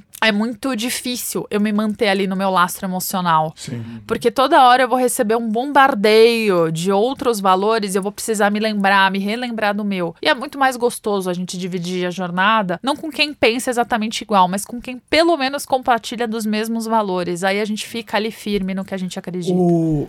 Fala, Limão. É, não. Pô, é, concordo, concordo, assina embaixo. Pô, sensacional. Eu não concordo com nada. E- não, e, e aí que eu acho que entra, claro, vem da minha parte, da parte do esporte, assim, que eu vejo que o esporte ele acaba sendo uma ferramenta importante, né, pra Muito. gente ter uma válvula de escape, pra gente liberar muita coisa que às vezes quando a gente tá em casa, sem fazer nenhum esporte nem nada, os nossos pensamentos acabam nos bloqueando Ah, de muita coisa. Perfeito. E assim, uma ferramenta simples que a gente pode usar, sai caminhando na rua. Olha só, é um, é um exercício assim não, que vai dar uma volta na pracinha no parque. É, é, fala que é besteira, mas assim, se você tá Caminha muito meia amargurado, hora. abraça a árvore. É, você vai ter mas- que já vai mudar. Parece Mas caminha besteira. meia hora, É caminha isso. 20 minutos pra ver o quanto muda já todo esse universo, porque É. eu acho que a gente entra num turbilhão às vezes de ansiedade, de pensamentos ruins e a gente acaba sendo bloqueado pela nossa cabeça. Só que, tá, e agora? Qual é a ferramenta que eu vou usar pra sair disso aí? Pô, vai pra rua, olha pro céu, olha, eh, volta e pro isso simples. é muito legal, Não, porque e agradece Volta- pelo que você tem e não fica reclamando do que você não tem, né? É, assim, do, É, do- é- é que às vezes a gente de ser grato pela vida, É, né? Porque a a- vida é. Às vezes a gente esquece de valorizar quando a gente tem uma cama, fati. quando a gente Sabe tem o a amor comida, fati? é aquelas Ah, coisas assim. Pequenas, que a gente é, é- entre aspas, né? É. Mas que a gente já tem tantos privilégios e às vezes a gente já acostumou com aquilo Não, que a os gente não próprios agradece. históricos já falavam, né? Exato. Do amor fati, né? Então já vem muito disso. Eu queria só fazer uma pergunta, porque a gente falou muito do indivíduo. E você faz muito conteúdo também pro meio corporativo. Sim. E a gente está falando aqui do indivíduo. Agora, quando a gente olha para as corporações, e você está hoje bastante forte também no LinkedIn, é, como que é o papel das empresas nisso? Nessa questão de saúde emocional? Como que você vê a responsabilidade da empresa? Porque cada vez mais eu tô vendo que antes era só assim. Ia numa, numa, numa entrevista. Eu já fui headhunter, né? Era muito no começo, era a pergunta: era o que que esse cara vai me dar de valor para minha empresa? E agora não, tá? Pra eu ter vez- mais resultado, pra isso, vender mais. Agora é uma coisa muito, é, muito mais bilateral. Legal. Sim. Quais são os valores da empresa? A cultura, que hoje se fala muito de cultura. Se ela está alinhada aos meus valores, e isso vai potencializar o resultado da empresa. E não mais, você é especialista nisso, então vem aqui, faz esse papel e entrega o resultado. Não, agora é uma coisa muito mais ampla. Perfeito. Como. É, exato. É, até porque, como a gente estava falando desse poder de influência, ainda que eu contrate um profissional muito bom, cheio de motivação, eu não sei se isso já aconteceu com vocês, mas já aconteceu comigo. Já cheguei numa empresa motivada, querendo fazer e acontecer. Todo o meu time falou: Ih, olha, aqui. Nenhuma mudança dá certo. O chefe não ouve a gente. O chefe não ouve. A Eu gente não vai conseguir fazer isso. nada. E aí você já entra contaminado. Não, mas não quero te contaminar. Não quero te desanimar. É bom chegar gente nova. É. Tenta. Mas é, assim, é bom eu nunca dê bastante consegui. opinião. Eu nunca atrás. consegui. E aí, quando você encara essa cultura da empresa como uma forma muito profunda, né? E a cultura tá. A gente fala de empresa, mas ela tá presente em todos os lugares. né? Exato. E por isso que mudar a cultura é uma coisa do dia a dia. E isso é o primeiro mito É tipo que eu mudança quebro. de hábito, né? É, uma- é o, é o estilo de vida da, da pessoa e o É. estilo de vida da empresa, né? E eu quebro logo esse, esse mito de que às vezes um treinamento, um workshop, um fim de semana incrível num sítio ou num hotel cinco estrelas para liderança vai fazer uma baita transformação na cultura. É importante, sem dúvida, a educação corporativa e hoje existem muitas empresas com essa preocupação de, inclusive, fazerem uma universidade corporativa. Isso é incrível. Agora existem áreas que também estão cada vez mais sendo responsáveis pela cultura, ainda mais em empresas maiores, porque quanto maior a empresa, maior o desafio de você fazer com que aquele universo de pessoas tenha a mesma cultura. E por isso que es- essas empresas maiores estão investindo em uma área de ou wellness, de bem-estar, é, de também qualidade de vida, além das áreas de diversidade e inclusão. Então, antes, o que era mais da responsabilidade de um setor de recursos humanos já está sendo mais mais segmentado para que as responsabilidades sejam compartilhadas e para que os olhares também sejam mais específicos e as ações mais efetivas. Então, esse é um primeiro ponto, o como que a empresa enxerga para isso de uma forma construtiva no dia a dia e nos hábitos e nas reuniões e no espaço que ela dá para os profissionais se abrirem, e no espaço de confiança, né? Porque tudo começa numa relação de confiança. A cultura, a base de uma cultura é a confiança. O quanto É, que relacionamento é a confiança. também, né? qualquer relacionamento, É, né? Como é que eu, eu posso chegar se eu tô à beira de um burnout? Eu tenho a confiança de chegar pro meu chefe e falar que eu não Cara, eu tô preciso bem, de três dias. ou que eu, Ou, ele não. falar, cara, toma três dias, É, vai descansar. Ou é um, um ambiente repressor, ou é, um É, ambiente que eu tenho é medo, muito... muito- medo de ser demitida, de ser substituída. Sim.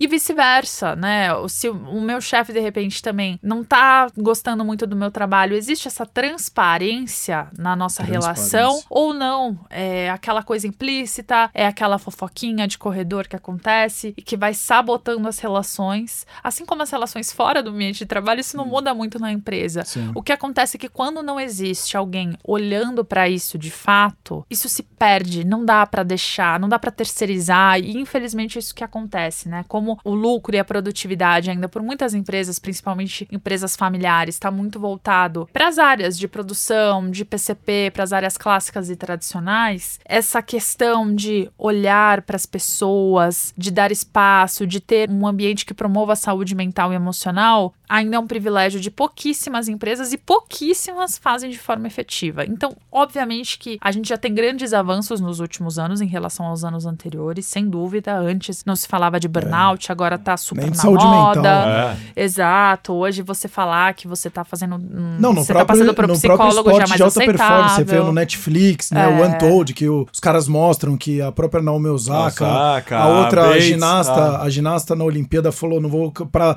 final, é, que eu vou participar da, da medalha, não vou porque deu pra mim. Então isso é muita É, coragem, né? Exato. Então, es- esse espaço para discussão já vai também criando muitos paradigmas e preconceitos que as pessoas têm de também expressarem suas fraquezas. Essa vulnerabilidade, ela é uma força, porque exige muita coragem a gente Sem falar, dúvida. levantar a É. mão, oi, preciso de ajuda, Isso. preciso de um tempo, preciso de limites. Então, a empresa que consegue dar essa abertura e esse espaço para o diálogo, para uma comunicação efetiva e transparente, ela também acaba tendo como retorno um funcionário mais engajado e não só mais engajado, mais motivado, porque se eu gosto do lugar que eu trabalho, se eu gosto do clima do lugar, a minha emoção vai ser diferente. É, aquela história de vestir a camisa da empresa, né? O funcionário que ele realmente veste a camisa, mas porque ele acredita na causa, ele É, traz essa- outro resultado. Exato, e essa história de que emoções têm que ficar da porta de fora da empresa é um mito, porque a gente sente 24 horas do nosso dia. Eu já Exato. começo todos os meus treinamentos lembrando disso. Então, desde a hora que você acorda, se você acorda mal-humorado, com- fazendo um grande esforço para ir trabalhar, para tomar o seu café, para ir pegar um trânsito e tal, você já vai com estado emocional energético ou muito baixo ou de muita irritação. Isso vai afetar diretamente a tua produtividade, as tuas Muito. comunicações, Tá o jeito louco. que você responde um e-mail, É.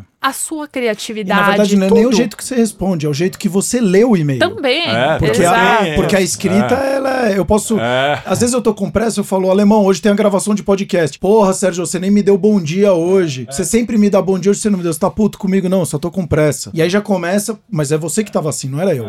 Exato. Eu queria até então fazer aqui um convite para vocês, gestores, líderes, olhar com muito carinho essa questão de pessoas. A gente não faz negócios e a gente tem relações. Então você faz bons negócios com boas relações, senão elas não são duradouras, seja com o fornecedor, com os stakeholders dentro das empresas. Então eu faço um convite para vocês a trabalharem fortemente essa questão dentro da empresa de vocês, porque tem muitas vezes tem que surgir um top-down, tem que vir dos líderes, senão não tem uma comoção dentro da empresa, porque o RH ainda é visto muito como custo e ele se vê muito como custo, porque ele precisa provar o retorno, né, o ROI. É meio esquizofrênico. Eu, eu cuido de pessoas, mas eu não posso cuidar muito, porque ao mesmo tempo eu preciso acelerar as vendas para me trazer resultado, né? Então, mais convido vocês a terem mais abertura, a estarem mais abertos a poder ter esse tipo de conversa, a escutar com mais, eu acho que você usou uma palavra muito boa e obrigado, transparência. Seja transparente, a escutar e também você vai se sentir muito melhor inclusive para poder falar o que você pensa e sempre estar aberto a poder ter essas ressignificações e mudanças. Tem, eu não sei se você assistiu e você também não, Paula, mas você falou dessa palavra de coragem, pedir ajuda precisa de muita coragem. O Menino, a Topeira, a Raposa e o Cavalo. Esse é um filme espetacular, é um desenho. E aí tem uma hora que o menino tá em cima do cavalo e o menino tá em busca de um lar, né? E aí o filme inteiro vai discorrendo em cima disso, assim, é muito legal. É um livro e acabaram fazendo o filme. E aí chega o menino, pergunta pro cavalo: qual que é a maior coragem que você já teve na sua vida? Ele falou pedir ajuda. Porque eu pedindo ajuda, uhum. eu tô tendo coragem para keep moving forward, né? Manter o meu caminho adiante. Se eu não pedir ajuda, e é o que você falou, se colocar na posição de vítima, alguém vai ter que fazer por mim. E eu fico estagnado e fico parado. Então, às vezes você que tá aqui escutando e acha que você é uma pessoa medrosa e não tá pedindo ajuda porque você vai mostrar uma vulnerabilidade ou uma fraqueza, muito pelo contrário, você tá tendo extrema coragem para poder ressignificar e melhorar ou ser alguém melhor de como você estava sendo até hoje. Ou saber lidar melhor, inclusive, com as suas emoções e pensamentos e etc. Então, eu achei muito legal e me fez lembrar do filme, porque ele é, não sei se assistiu. Não, agora fiquei com vontade. É vou, espetacular. Vou assistir. É espetacular. Muito legal. É muito, muito legal. Parece bobinho, são três, é. quatro personagens, uma raposinha, um desenho, mas vai soltando frases assim Demais. de impactos que. E aí ele fala também, eles estão no meio de uma tempestade, e ele fala: saiba que a tempestade sempre é passageira. Uhum. Então aguente firme e, no momento de tempestade, se cerque das pessoas que você mais ama, daquelas pessoas que você mais acredita. Porque aí uma hora vai passar e você vai estar tá tudo bem. Então ele vai trazendo pequenos ensinamentos Isso assim é muito, muito, legais. Legal, assim. É. Eu queria te fazer uma pergunta. Propósito, né? A gente falou aqui. Como viver o meu propósito? E aí, de fato, é a gente cada vez está mais alinhando os valores? Para a gente construir essa vida com significado, Vou voltar um pouco na pergunta. Os pilares do meu trabalho são, primeiro, esse desenvolvimento da autocompaixão, do amor próprio, porque eu entendo que tudo começa no diálogo interno, com tudo que foi conversado aqui. Depois a gente volta para essa inteligência emocional, de como eu faço o balanço das minhas emoções, essa regulação buscando equilíbrio na minha vida, para daí eu passar para conexões mais leves, mais transparentes, mais fortalecidas com uma comunicação efetiva. E aí o último pilar, não mais importante, tão importante, mas que é assim, já tá ali no topo da pirâmide é o propósito, porque eu preciso perseguir esse caminho interno e nas minhas conexões para eu saber como construir uma vida com significado. Então, para quem tá aí em busca do propósito, saiba que ele não vai aparecer de cavalo branco e você não vai encontrá-lo na esquina. Ah, o propósito... Richard Gere, Richard Gere acabou. Infelizmente, não é algo que a gente encontra. Tem gente que fica esperando, ah, eu, é. eu fico sentindo que uma hora vai aparecer não, e não. aí eu vou acordar com um, um eureka. E não é assim. é uma construção. É uma construção. E isso, assim como eu trouxe que eu já vivi o propósito da área ambiental e hoje eu vivo o propósito de ajudar as pessoas a terem uma vida com mais propósito e leveza, isso vai construindo. E isso só foi construído porque eu me permiti, ao longo do caminho, ser curiosa, fazer conexões diferentes, ter hobbies, aprender. Isso é uma construção. Exato. E foi ouvindo os sinais, né, ao teu entorno as nossas respostas para muita coisa, elas estão aqui em volta da gente. Só que a gente precisa estar aberto para ouvir os sinais. E presente, né? Exato, porque a, às Tendo vezes tem muitas coisas, muitas pessoas às vezes que aparecem na nossa vida que falam uma coisa, ou fazem um convite para alguma coisa, ou um, ah, não sei, e a gente não aceita, não escuta, diz que não, não, agora eu não quero, agora eu não preciso, agora não sei o quê. Só que se a gente está com a energia aberta para certas coisas, para certas mudanças, a gente acaba ouvindo o que está aqui perto. E aí a gente talvez encontre uhum. mais facilmente o nosso é. propósito e o E nosso por isso caminho. que eu falo que as respostas aparecem no caminho. Não procure as respostas para definir o teu caminho. Exato. Comece o caminho e vá sendo flexível para encontrar respostas. todas as apresentações depois que eu parei de tênis, de faculdade, tudo, eu colocava no final da apresentação uma frase do Ralph Waldo Emerson, que ele fala assim, né? Do not go where the path may lead, go instead where there is no path and leave a trail, né? Basicamente é você não ir atrás dos caminhos que já são montados, mas sim você fazer o seu caminho e seguir naquilo que você acredita, né? Então, isso tem, eu acho que muito a ver com essa questão dos valores, do propósito, do seu entorno, aonde que você tá, quem é você, por que que você tá fazendo determinadas coisas. Cada um tem o seu caminho. Às vezes o meu pode ser parecido com o seu ou parecido com o seu, ou o nosso é muito parecido, mas cada um tem a sua jornada. Acho que somos é, seres únicos exato. e todo mundo tem um diamante dentro de si, uhum. né, que precisa ser lapidado. Com certeza, e por isso que até assim, eu comecei a me aprofundar já muitos anos atrás numa metodologia que chama Life Design, que é baseada em design do produto, nessa parte de construção de vida mesmo, né? E para a gente construir uma vida com sentido, além dos fundamentos da inteligência emocional, eu trabalho muito com os meus mentorados a parte de construção a partir dos seus valores. Então, o que o Simon Sinek, né, Isso. um grande palestrante traz de comece pelo porquê, é como é o caminho que a gente deve começar. Quais são as minhas causas? O que, que dá esse brilho nos olhos? Quais são as minhas paixões? O que, que me move? Para que pessoas eu quero ajudar? Quem é o meu público-alvo? Começar a responder o porquê e aí depois eu vou mais a fundo no o que e no como. O problema é que hoje, até na nossa formação, a gente é muito levado a o que, a responder, a começar What? pelo contrário. What. Então, o que eu quero ser quando crescer? É a pergunta que a gente ouve. E aí a e gente a pergunta é o porquê. por quê? Por É, que, que você quer fazer, né? É algo muito mais profundo, assim. O, o que te Circle. move, então, se for pro ser o quê, mas o que te move, que aí te conecta ao seu porquê. Por isso que, então, nessa trajetória de life design, eu conduzo também meus mentorados a responderem essas perguntas e tal, e muito nesse desbloqueio de crenças, porque tem muito porquê que a gente empresta dos outros. Tem porquê que não é nosso e que acaba se tornando porque a gente vai amadurecendo, mas muitas vezes só porque a gente quer agradar os outros e porque a gente não tem o nosso senso de identidade bem definido, porque nos falta autoconhecimento emocional. Então, esse é um processo também muito importante e por isso que eu digo, eu quis dizer dos pilares do meu trabalho, porque essa construção do propósito exige um mergulho interior É, antes depois para eu trabalhar isso nas minhas conexões, para eu dar minha cara a tapa, para eu viver um pouco e aí construir protótipos. Mas eu falando isso também parece que é uma jornada de vida intensa. Tanto que assim, essa metodologia de life design, em um mês você consegue aplicar para a pessoa prototipar. A grande questão é que quando a gente quer grandes mudanças de vida e a gente acha que a gente tem que de repente largar toda uma carreira, é, ou fazer uma grande viagem, mudar de país, ou largar um relacionamento, às vezes é uma mudança. Ao invés de eu desistir de uma relação, será que não dá para mudar um diálogo e eu os, os conflitos bobos que estavam rolando, eu não consigo diminuir? não? Será É. que ao invés de largar a carreira, será que eu não consigo propor para o meu chefe novas atividades para eu descobrir o que, que eu consigo, enquanto isso eu vou fazendo algo paralelo? Será que ao invés de mudar de país, eu não consigo, pelo menos na minha cidade, ver como eu posso interagir de forma diferente? Ou fazer uma viagem até o lugar que eu quero antes de tomar uma decisão definitiva que vai Ou mudar me de cidade dentro do, muito? dentro do país, ali próximo. É, sei lá, exato. é. Então, assim, como eu posso prototipar a mudança que eu Super quero fazer? isso do life design. E testar a vida, e é por isso que eu brinco, apaixone-se pelos seus erros, porque quando a gente se permite testar e errar, quando a gente não tem problema de errar e a gente só sente essa leveza quando a gente também tá em paz com as nossas imperfeições. Quando eu sei que eu sou um ser em constante desenvolvimento, que eu nunca vou ser perfeita nesse plano, não é uma utopia, ah, e um dia eu vou parar de errar, não. E aí quando eu entendo isso de verdade, mas num sentido profundo, eu entendo que é o paradoxo da aceitação. Quando eu aceito como eu sou, eu não continuo sendo quem eu sou. Eu evoluo. Claro, exato. É o paradoxo, porque aí eu, não- eu paro de gastar energia lutando com aquilo que eu não É, mas aceito. isso é a né? vida, né? Isso é o mais Exato. legal da vida. Exato. Ô, Paula, infelizmente a gente tá chegando aqui na etapa final, mas eu queria. Eu sempre pergunto, e você falou que gosta de coisas práticas, então vamos Uhum. lá. O que, que a gente conseguiria trazer de toda a nossa conversa? Acho que você trouxe agora no final, inclusive, algumas, mas umas três, alguma coisa assim, algumas ações que a pessoa possa fazer, ou quem tá nos escutando possa fazer, para de fato ela levar uma vida mais leve e equilibrada. Vou até eu levar isso pra minha vida. A primeira coisa, então, vamos começar do começo. vamos lá. Mudança de diálogo. Comece a exercitar esse diálogo falando com você como você falaria com seu melhor amigo ou com a pessoa que você mais ama na vida, desde que essa relação seja gostosa, né? Porque se for abusiva, lógico, não não.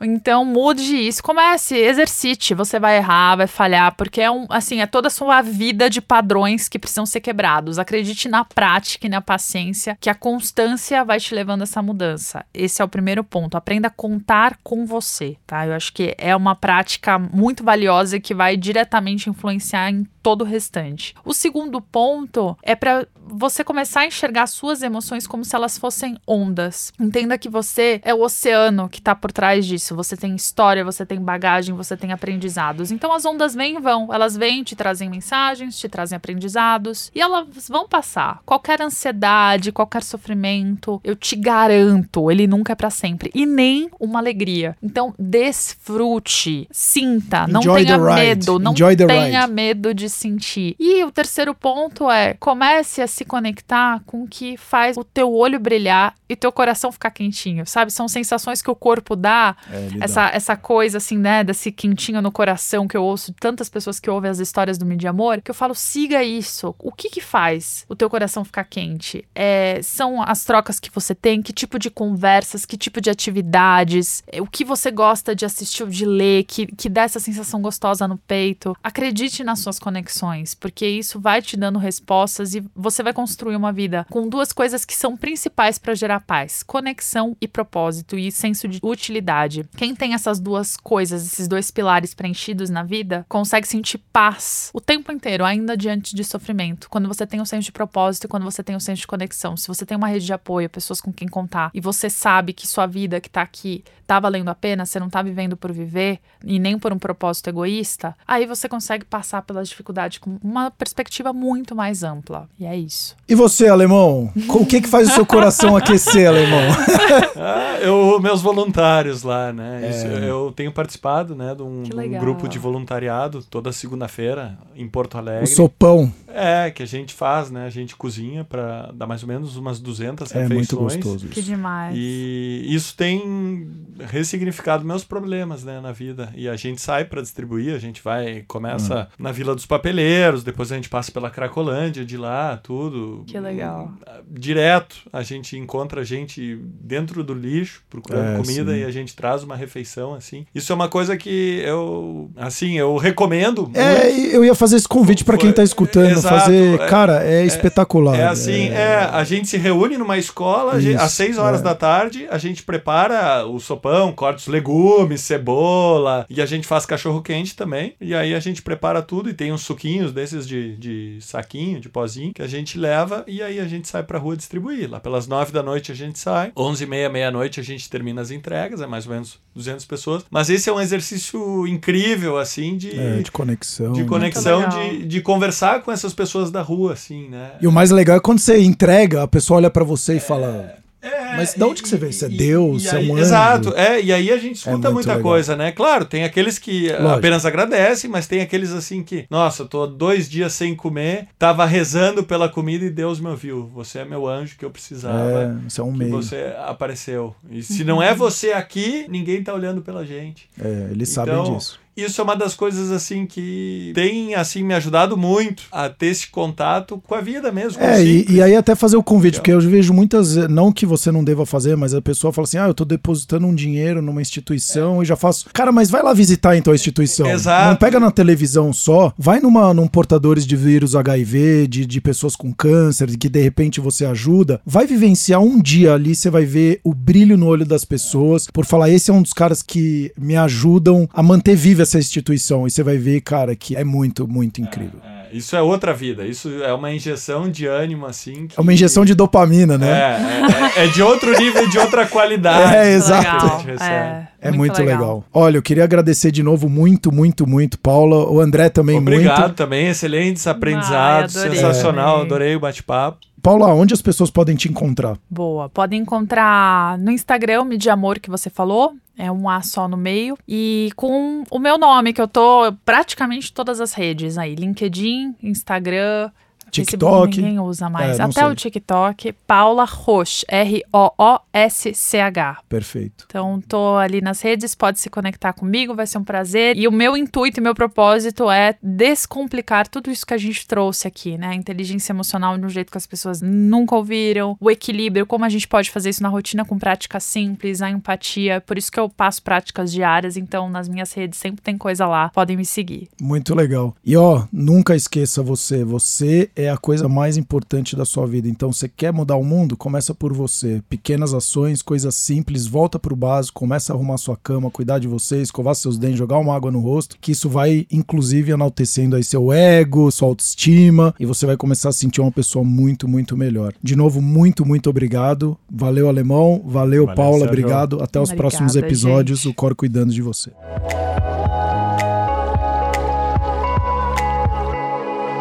Cor cuidando de você.